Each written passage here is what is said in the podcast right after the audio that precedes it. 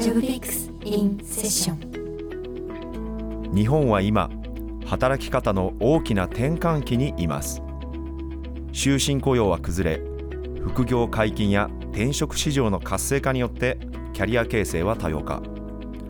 コロナ禍を経てリモートワークや AI の活用など働き方や職業観も大きく変わりつつあります。この番組ではジョブピックスの編集長野上秀文がさまざまな職世代の働き手に直接インタビュー。毎週「働く」にまつわるキーワードをピックアップして解説していきます。さまざまな価値観を知りこれからどのような働き方をしたらいいのか皆さんと一緒に考えていきます。改めましてこんばんは。ジョブピックス編集長の野上秀文です。前回は人材エージェントで働くくるみさん27歳のインタビューをお届けしました。自分の市場価値をできるだけ早くそして効率よく高めたいという話から YouTube は常に2倍速。ニュースチェックも TikTok で興味のあるものだけピックしていくといったタイパータイムパフォーマンスをかなり意識した話を聞きました。くるみさんの話を聞きながら私も今若いメンバーと一緒に仕事をしてるんですがそういう一人一人にちゃんと市場価値が高まるような成長機会を提供できているかと改めて考えさせられました。私が働き出した20年前だと石の上にも3年どころか10年ぐらいはまあ下積み雑巾がけしてろみたいな空気があったのでそういう価値観をそのまま押し付けてないかということです。今回くるみさんのインタビューの2回目です。世代間のズレギャップがコミュニケーションの課題とされる中でくるみさんがそれをどのように埋めているのか。今の若い世代が職場の先輩たちと一緒にカラオケ行ったりするんですかって聞いてみると意外な答えが返ってきました。いやそれこそよく職場の部署とかで行ったりしますけどなんかみんな遠慮してみたいなのとか昔あったんですけどはい、あんまないですね。あもう序列年次関係なく。関係なくいかにも楽しむかみたいな感じなんでただまああの後輩っていう先輩がいるあのケースとかですとやっぱ気持ちよく歌ってほしいので いかに先輩たちが歌う曲をマスターするかとかは 結構それは変わらずあるんですね。私は気にしてますけど。大会系のノリが。あはい。私は比較的多分大会系の環境で育ってるのでありますけど多分今の20代それこそ前半の子とかないと思いますむしろ知りませんこの曲何ですかみたいな。とりあえずタンバリン叩いてみたいな。分かんないけどタンバリン叩いてますみたいな、はいはい、で私はアド歌いますみたいな、はい、なんで私からするといやもうちょっと先輩のこと考えてなんか知ったりとかあと場を盛り上げるとか後輩にやってほしいなと思いますけどこれもなんかエゴかなと思ったりはします。その狭間にいるんですねでも。あでも狭間になっちゃいましたね気づけば 共通言語として、はい、まあ先輩が歌う曲も、はい、若い人が知ってる曲も、はい、両方知って全体盛り上げようみたいな感じをやってるんだけど、若い。人たちは別にあんまり気にせずに、しないですね。気にしないんでうなんか私は大事だと思ってるんですよね。その年齢層上の方と信頼関係築くっていうのは。なのでそこはなるべく伝えるようにはしてるんですけど後輩に。ただなんか今時代的にそれってなんか違うのかなって私自身も思い始めたり。あちょっと自分がやってるのは正しいのかなってそうですそうです。疑い始めた、はい、27歳のくるみさんが先輩に気持ちよく歌ってほしいという一心で、まあ、自分自身も後輩にも目を配りながらカラオケで頑張ってる姿が目に浮かびました。2023年から2024年というとまあ、コロナ禍を抜けて4年ぶりに忘年会とか新年会が皆さんの身近でもあったかと思うんですけれども手元にジョブ総研のある調査があります。新年会に参加したくないと答えるビジネスパーソンが全体で6割を超えたというデータです。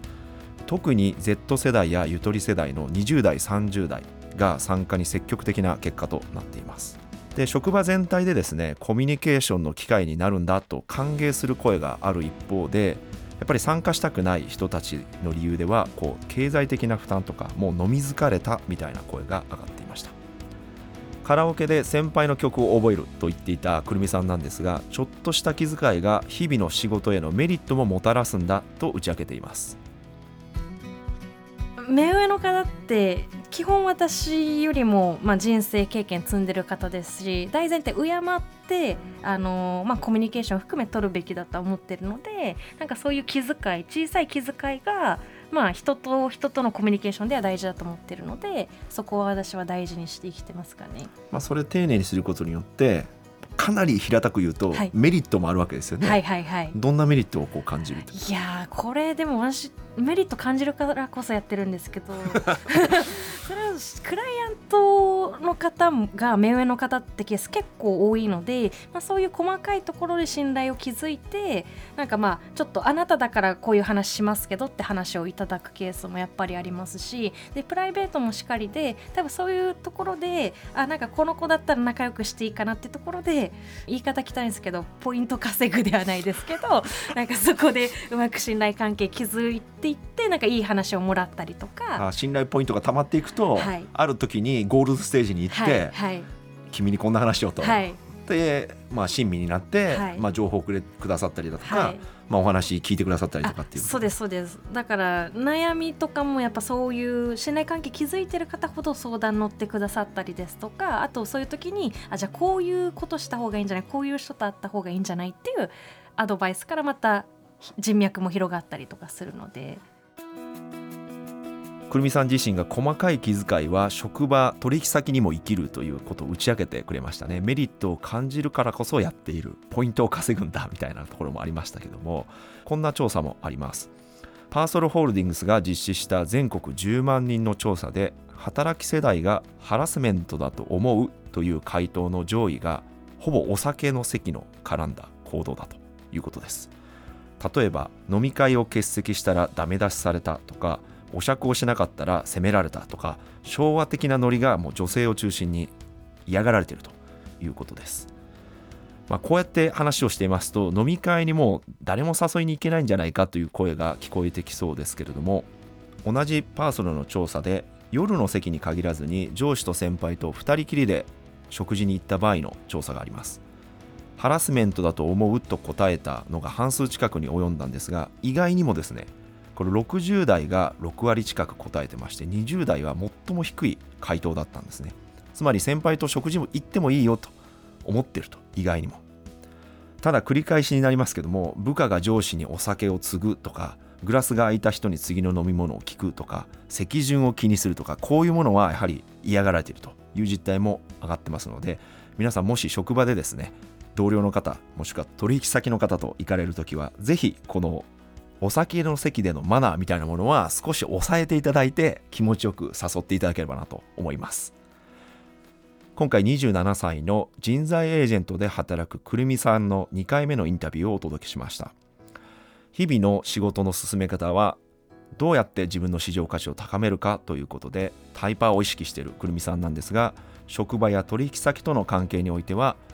なんとか自分のコミュニケーションがより円滑に進むように相手に気遣っている様子も伺いました。そんなくるみさんなんですが職場から昇進話を持ちかけられたというんですがそれを最初すぐ OK できなかったそうなんですね。これ私聞いた時すごく意外だったんですがリーダーの仕事を受けて仕事が忙しくなりすぎるのは嫌だみたいな話も次回は出てきます。私の世代で言えば即答で喜んでと受けそうなもんなんですが一旦保留にしたと打ち明けます。副業もしているくるみさんがこの昇進話をどのように捉えたのか。次回ワークライフバランスをテーマにお届けします。ジョブピックスインセッションでは番組に出演してご自身のキャリアや働き方について話してもいいよという方を募集しています。興味のある方は ss954-tbs.co.jp までお気軽にメールをお送りください。この時間のお相手はジョブピックス編集長野上秀美でした。